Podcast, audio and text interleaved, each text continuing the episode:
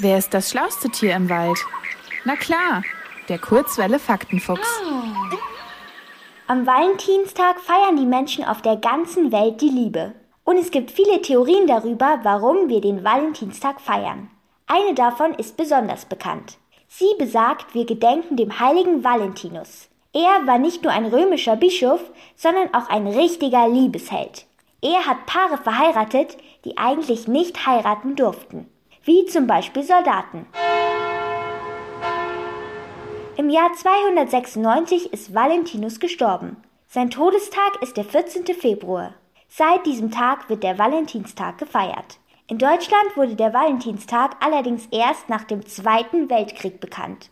Vor ungefähr 70 Jahren haben amerikanische Soldaten den Brauch aus den USA mitgebracht und hier verbreitet. Überall auf der Welt feiern Menschen diesen Tag. In Japan schenken die Frauen den Männern am 14. Februar dunkle Schokolade. Und nicht nur ihren Ehemännern, sondern auch ihren Freunden, Kollegen oder Brüdern.